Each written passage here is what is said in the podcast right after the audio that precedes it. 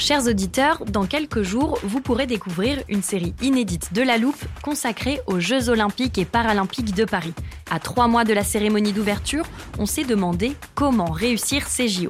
Les transports sont-ils prêts à affronter les milliers de touristes? Le dispositif de sécurité est-il suffisant? L'enthousiasme sera-t-il finalement au rendez-vous?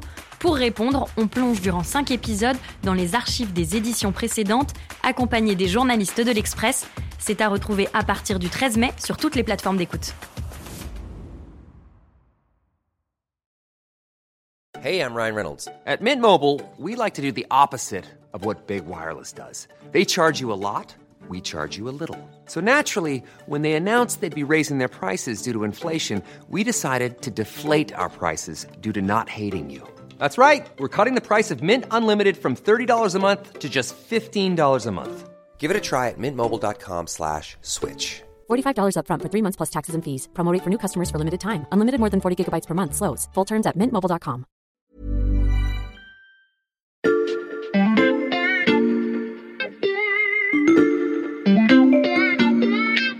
Salut, c'est Xavier Yvon. Aujourd'hui, j'ai choisi de vous faire découvrir ou redécouvrir cet épisode de La Loupe diffusé il y a quelques mois. Allez, venez, on va écouter l'info de plus près. Dans cet épisode, on va vous parler de découvertes incroyables sur les traces de nos ancêtres, de nos très lointains ancêtres, ceux qui peuplaient la Terre il y a plusieurs dizaines de milliers d'années. Vous imaginez peut-être que ces trouvailles sont dues à des hommes en pantalon kaki, chapeau et blouson de cuir, un peu à la Indiana Jones, le plus célèbre des faux professeurs d'archéologie. Eh bien, pas du tout. Nos explorateurs du jour portent des blouses blanches, ils travaillent dans des laboratoires sur une discipline récente qui fait avancer la recherche bien plus vite qu'Harrison Ford. Ce sont des paléogénéticiens. On va tout vous expliquer, mais vous pouvez d'ores et déjà oublier ce que vous avez appris à l'école. Le grand atlas de l'humanité depuis 50 000 ans est en passe d'être réécrit. Pour ce très grand voyage dans le temps, j'accueille en studio Bruno Cotte. Salut Bruno. Salut Xavier. Tu es chef du service sciences de l'Express. Est-ce que tu es aussi fan d'Indiana Jones? Fan, fan à fond, tout, tout. Euh, le chapeau, le l'assaut, la musique, évidemment, Harrison Ford. Euh, mais en vrai, quand tu discutes avec des archéologues plutôt jeunes, je pense même que cette saga est à l'origine de nombreuses vocations.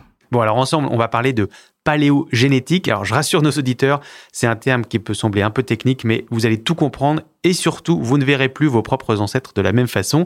Au début de l'histoire, Bruno, il y a un homme, il s'appelle Svante Peebo. Ouais, absolument. Svante Pebo, euh, bah, il a pas de chapeau, mais il mérite bien une calotte blanche, voire une tiare, tant il est considéré comme le, je dirais, le pape de la paléogénétique. La paléogénétique, c'est pas si technique que ça. Hein. Il y a d'un côté paléo, c'est du grec, euh, c'est tout ce qui a rapport à l'ancien, et à côté il y a les génétiques, tout ce qui a rapport aux, gènes.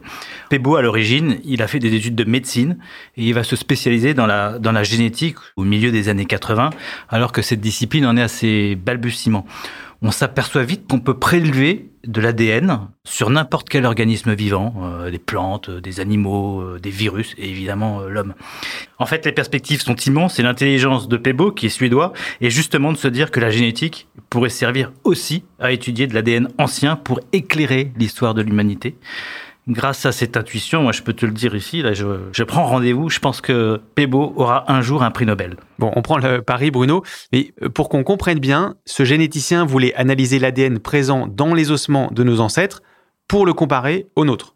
Oui, absolument. Il faut juste replacer ça un petit peu dans le temps. Au tournant des années 2000, un projet assez incroyable, un des plus gros projets scientifiques a été réalisé. C'est le séquençage de la totalité du génome humain, le nôtre, celui de l'homme moderne. Là encore, ça a ouvert des perspectives immenses, en matière de médecine notamment, on en reparlera peut-être tout à l'heure. Mais une fois qu'on a eu séquencé ce génome humain, dans son ensemble, Pebos s'est dit, on va le comparer avec des espèces humaines, à une petite condition, il fallait réussir à séquencer aussi des ADN anciens. Et ça, ça a été une autre paire de manches. En fait, il y a eu deux conjonctions favorables, si je puis dire. Une conjonction euh, technologique, depuis le milieu des années 2000, on va beaucoup plus vite. Je te donne un tout petit ordre de grandeur. Au moment où on séquence le génome humain, on séquençait 100 fragments ADN en même temps. Aujourd'hui, on arrive à en séquencer 200 000. Hmm. Donc, il y a un facteur de taille qui est délirant. Et ensuite, donc, il fallait mettre au point une méthodologie. Et là encore, les scientifiques ont beaucoup, beaucoup, beaucoup tâtonné. Travailler sur de l'ADN ancien, c'est pas simple. Déjà parce qu'il n'y en a pas beaucoup. Et ensuite, cet ADN ancien, souvent, il est pollué. Il est pollué par l'environnement où on l'a trouvé, euh, le sol, et, parfois pollué par les gens qui ont trouvé cet ADN. Donc il fallait faire très attention pour le sauvegarder et pour pouvoir l'étudier. Cette méthodologie, effectivement, euh, Svante Peibo a réussi à la mettre au point et ça a changé un peu tout. Et donc à partir du moment où on peut comparer les génomes, Bruno, là les choses vont très vite. Bah oui. Comment est-ce qu'on faisait avant la génétique? Comment est-ce qu'on avançait sur les connaissances de l'origine de l'homme? Bah Par l'archéologie. On en revient à Indiana Jones. Hmm. C'est-à-dire que les chercheurs parcouraient le monde à la recherche d'ossements anciens. Ils en trouvaient, euh, parfois des complets, parfois des incomplets. L'exemple le plus connu, c'est Lucie, évidemment. Lucie fut découverte en 1974 en Éthiopie par une équipe internationale menée par les Français Yves Coppens et Maurice Taïeb, qui travaillaient en écoutant la chanson des Beatles. Comment ça s'est passé? Ils ont découvert quelque chose comme 200 euh, os. Et ben là, ce qu'ils ont fait, ils ont fait un travail morphologique. Ils ont décrit ce qu'ils voyaient, le, la mandibule, le, le, bassin, le tibia. Ils ont pris les os les uns après les autres et ils les ont décrits. Et ils se sont aperçus d'une chose, c'est que ce bassin, il est un peu spécial. C'est-à-dire que indéniablement, bah, il appartenait à un individu bipède. Cet individu ne vivait pas dans les arbres, mais il marchait sur ses deux jambes, comme toi et moi. Et on a pu classer cet individu. Et on a appris qu'après que c'était une femme. On a pu le classer euh, dans l'espèce Australopithèque. Ce travail de, de description morphologique, eh ben on l'a on l'a répété, on le répète depuis des décennies, à chaque fois qu'on découvre une nouvelle espèce.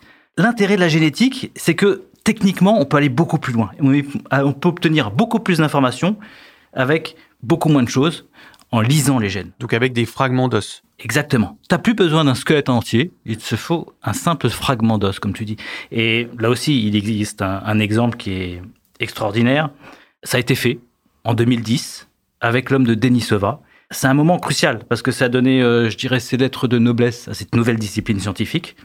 À partir d'une simple phalange qui a été euh, retrouvée euh, en Sibérie, on a pu extraire son ADN, dater l'os mais pour tirer la conclusion que ben, tout ce qu'on avait dedans, c'était différent de tout ce qui existait, tout ce qu'on avait vu jusqu'à maintenant. Et donc, on a été obligé de décrire une nouvelle espèce à partir d'un simple os et grâce à la génétique. Voilà. Pour la petite histoire, Denisova, c'est euh, cousin asiatique de Néandertal. Mais c'est pas rien, hein, parce que ça signifie juste euh, qu'une grande partie des populations asiatiques, de la Malaisie jusqu'en Australie, ont des gènes de l'homme de Denisova. Et donc justement, Bruno, l'un des principaux enseignements de la paléogénétique, c'est que l'homme de Néandertal n'était pas du tout celui qu'on imaginait. Aujourd'hui, nous, Homo sapiens, les hommes modernes, sommes les seuls à peupler l'Europe. Mais à notre arrivée sur ce continent, nos cousins y vivaient déjà. Les hommes de Néandertal. Nous pensions les avoir éliminés parce que nous étions plus intelligents qu'eux. Mais peut-être nous sommes-nous trompés. Oui, on revient un peu aux travaux de Svante Pebo, qui sont à l'origine de cette réhabilitation. Pebo, tout de suite, il s'est focalisé sur l'homme de Néandertal, tout simplement parce que c'est notre parent le plus proche. Pour faire simple, c'est le premier Européen, puisqu'il était présent sur notre continent euh, il y a 400 000 ans et qui s'éteint il, il, y a 30 000 ans. Néandertal, je ne sais pas comment tu l'as appris à l'école, mais il a toujours été représenté avec un gros front. Oui, euh, ça je me souviens très bien du gros front. Oui. Voilà, un peu nigo. Euh, donc beaucoup, beaucoup moins avancé que nous, Homo sapiens euh, bien d'aujourd'hui. Qu'est-ce que nous a apporté euh, Pebo? Euh, bah, C'est qu'en fait, non. Tout ce qui fait qu'on était des sapiens, qu'on serait des sapiens, eh ben Néandertal, il le faisait. Il faisait des outils, il faisait de l'art, il enterrait ses morts. Donc, on est deux espèces très, non pas différentes, mais très proches. Et là où la génétique et Pebo vont se montrer définitifs, c'est qu'on a longtemps pensé que ce gros lourdeau de, de, de, de Néandertal, Néandertal, et nous, eh ben, on n'aurait pas pu se mélanger tellement il était bête. Hein. Eh ben, en fait, euh, Pebo a décrypté entièrement, séquencé entièrement le génome de Néandertal pour s'apercevoir et affirmer qu'aujourd'hui encore, on a de 1, 2, allez, 3% de gènes qui sont hérités de Néandertal. Donc, Homo sapiens a bien convolé en os avec Néandertal, il s'est accouplé avec lui, et nous, nous sommes le fruit de ce métissage. Ça, c'est une autre grande, grande, grande victoire de la génétique. On a donc tous en nous un peu d'homme de Néandertal, oui, malgré ce qu'on a appris à l'école. Ça a des conséquences très concrètes, on va en reparler dans ce podcast, mais d'abord, on va vous présenter quelques autres de nos ancêtres.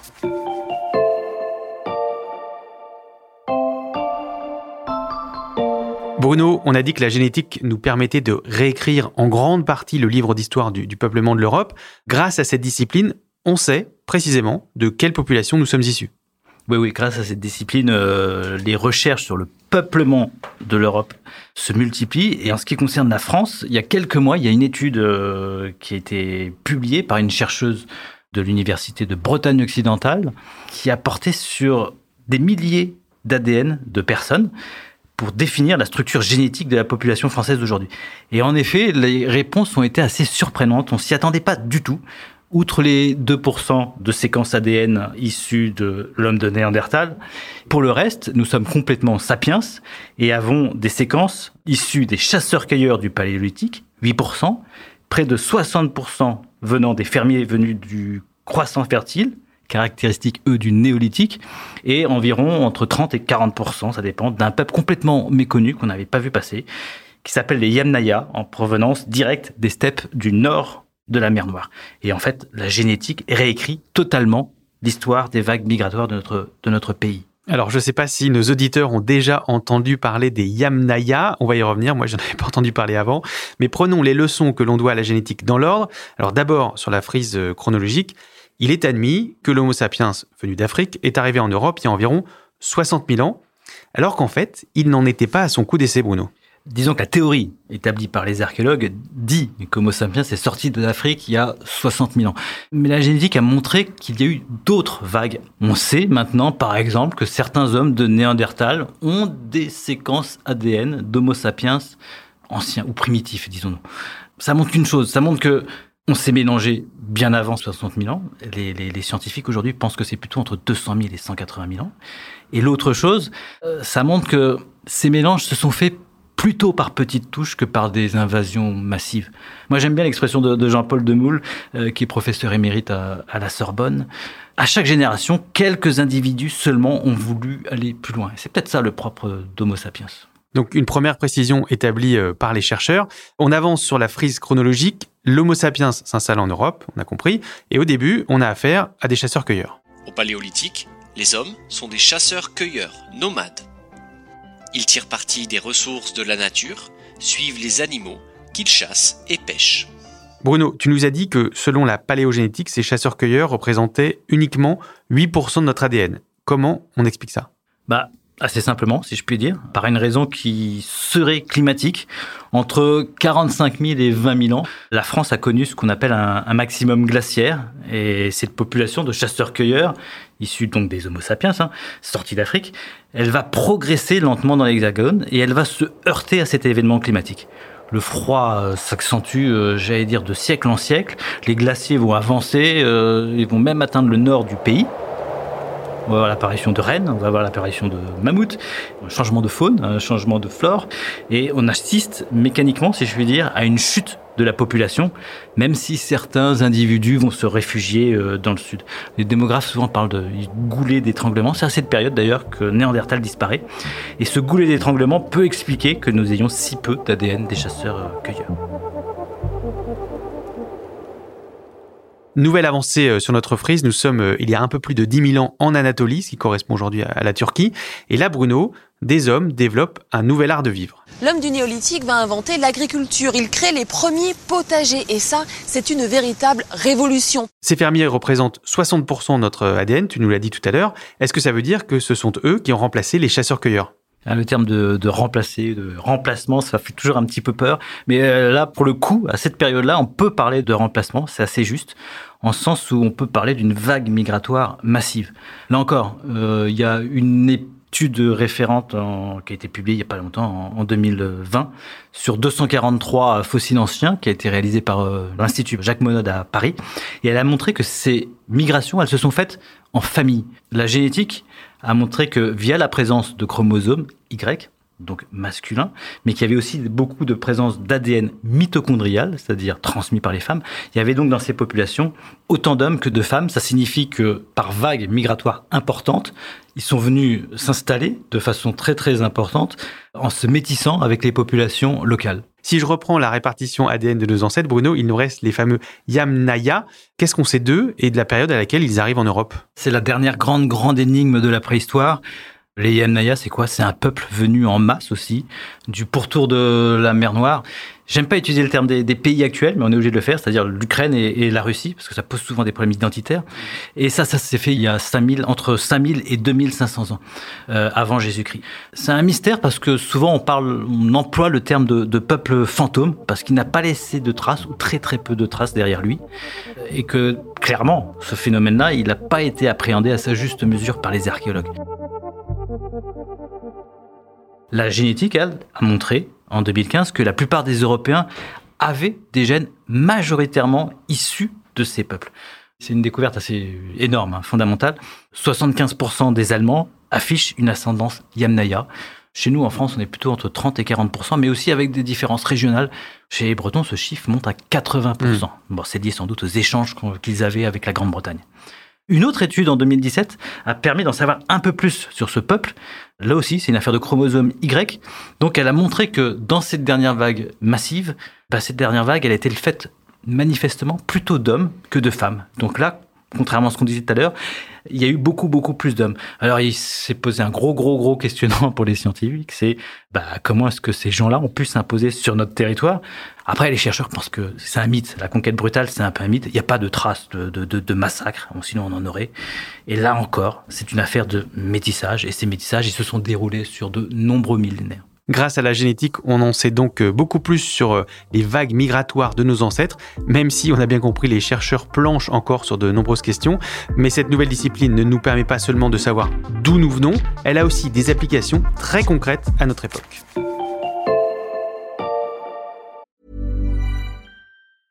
Hiring for your small business? If you're not looking for professionals on LinkedIn, you're looking in the wrong place. That's like looking for your keys in a fish tank. LinkedIn helps you hire professionals you can't find anywhere else, even those who aren't actively searching for a new job but might be open to the perfect role. In a given month, over 70% of LinkedIn users don't even visit other leading job sites. So start looking in the right place. With LinkedIn, you can hire professionals like a professional. Post your free job on linkedin.com slash people today.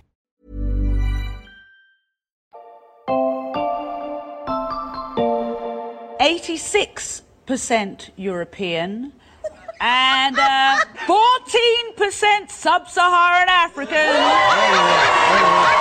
Wait a minute, wait a minute. Hold on. La séquence date de 2013. Le suprémaciste blanc Craig Cobb découvre les résultats d'un test ADN en direct sur un plateau de télévision américain. Et vous avez entendu sa réaction et celle du plateau quand la présentatrice Lee 14% d'origine subsaharienne. Alors on parle là d'un cas euh, précis Bruno, mais de manière plus générale, les études génétiques sur les populations mettent régulièrement à mal les convictions racistes ou même sexistes. J'adore, j'adore. Je connaissais pas cette séquence. Bah oui, euh, la génétique met à mal ces a priori racistes et sexistes. Et d'ailleurs, les généticiens insistent souvent quand, quand tu les rencontres pour dire qu'ils ne font pas de politique. Mais à travers leurs travaux, parfois, ils peuvent choquer. Euh, récemment, c'était en 2018, un paléogénéticien de Londres a montré que l'ancêtre des Anglais, c'est-à-dire il y a 9000 ans, avait une peau foncée. Ça a beaucoup choqué les gens à l'époque, ça a été repris par tous les journaux, etc. Ben, c'était juste vrai, parce qu'il y a 10 000 ans, eh ben, on était tous assez noirs, on avait tous une peau très foncée, et les phénotypes qui ont permis d'avoir une peau plus claire sont arrivés beaucoup plus tard. Autre petit exemple, en Suède, les archéologues avaient trouvé le corps de l'ancêtre de tous les guerriers vikings. Elle l'avait décrit. On a une image euh, du viking euh, avec une stature d'armoire à glace un peu, un peu à la Thor. Et ben, les généticiens ont repris ce travail et leurs études ont montré que cet ancêtre, en fait, était une femme. Donc, le grand viking était une femme. Remettre en cause les idées reçues est une application plutôt utile de la paléogénétique, euh, Bruno. Récemment, on en a aussi entendu parler dans un tout autre domaine. C'est celui de la recherche médicale autour du Covid-19. Oui, oui. Euh, bah, très vite, en fait, après l'apparition du Covid, on s'est aperçu que 15% des formes graves liées à cette infection s'expliquaient par des prédispositions génétiques. Ça, c'est une équipe française qui a fait ce travail-là. Les Allemands du Max Planck Institute, ceux de Svante Pebo, eux ont révélé que ces séquences génétiques dont on parlait étaient en fait issues de l'homme de Néandertal. D'ailleurs, d'autres études à travers le monde vont dans ce sens-là. Pourquoi est-ce que les Asiatiques, finalement, notamment au Vietnam, auraient connu ou connaîtraient moins de formes graves bah, Pour les généticiens, c'est parce qu'ils sont plus dénisoviens que néandertal. Idem en, Afrique, on parle souvent de la population jeune, mais on a fait le même constat. Il y a eu moins de formes graves en Afrique, c'est une évidence. Pourquoi? Là aussi, les généticiens disent ou répondent, c'est parce que euh, les Africains n'ont jamais été métissés avec l'homme de néandertal. Ce que ces travaux mettent en, en lumière, c'est que l'effet héritage génétique issu de néandertal, bah, il s'est pas toujours fait en notre faveur. Hein.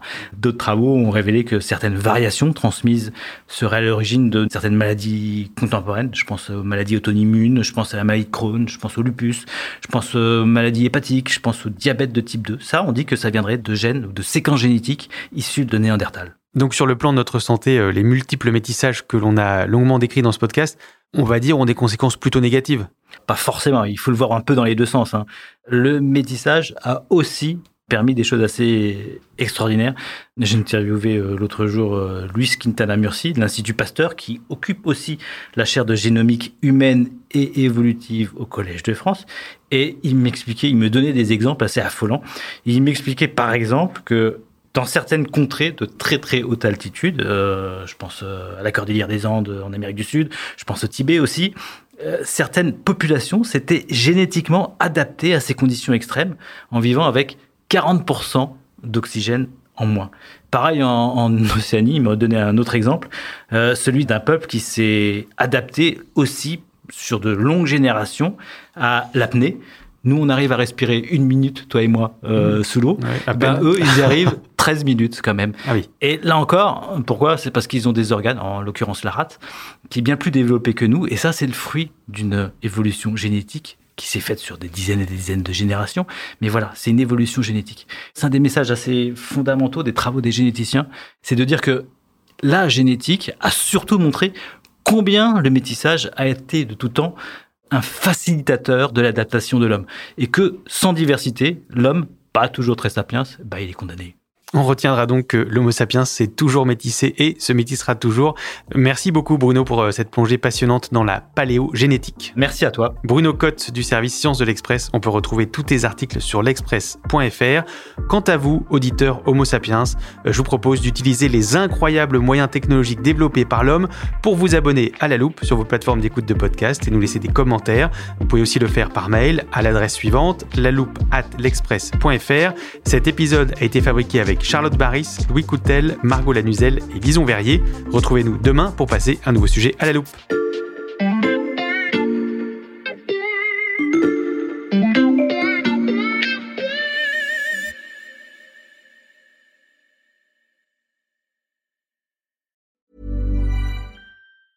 Hey, folks, I'm Mark Marin from the WTF Podcast, and this episode is brought to you by Kleenex Ultra Soft Tissues your ally to help tackle your allergy symptoms this season. I love the change of seasons, but nobody loves pollen and all those other things floating in the air that make you sneeze during this nice weather. Kleenex Ultra Soft tissues are hypoallergenic and allergist approved. So fight back against watery eyes and runny noses without worrying about irritating your skin. For this allergy season, grab Kleenex and face allergies head on. Even when we're on a budget, we still deserve nice things. Quince is a place to scoop up stunning high-end goods for 50 to 80% less than similar brands. They have buttery soft cashmere sweaters starting at $50, luxurious Italian leather bags, and so much more. Plus, Quince only works with factories that use safe, ethical, and responsible manufacturing. Get the high-end goods you'll love without the high price tag with Quince. Go to quince.com/style for free shipping and 365-day returns.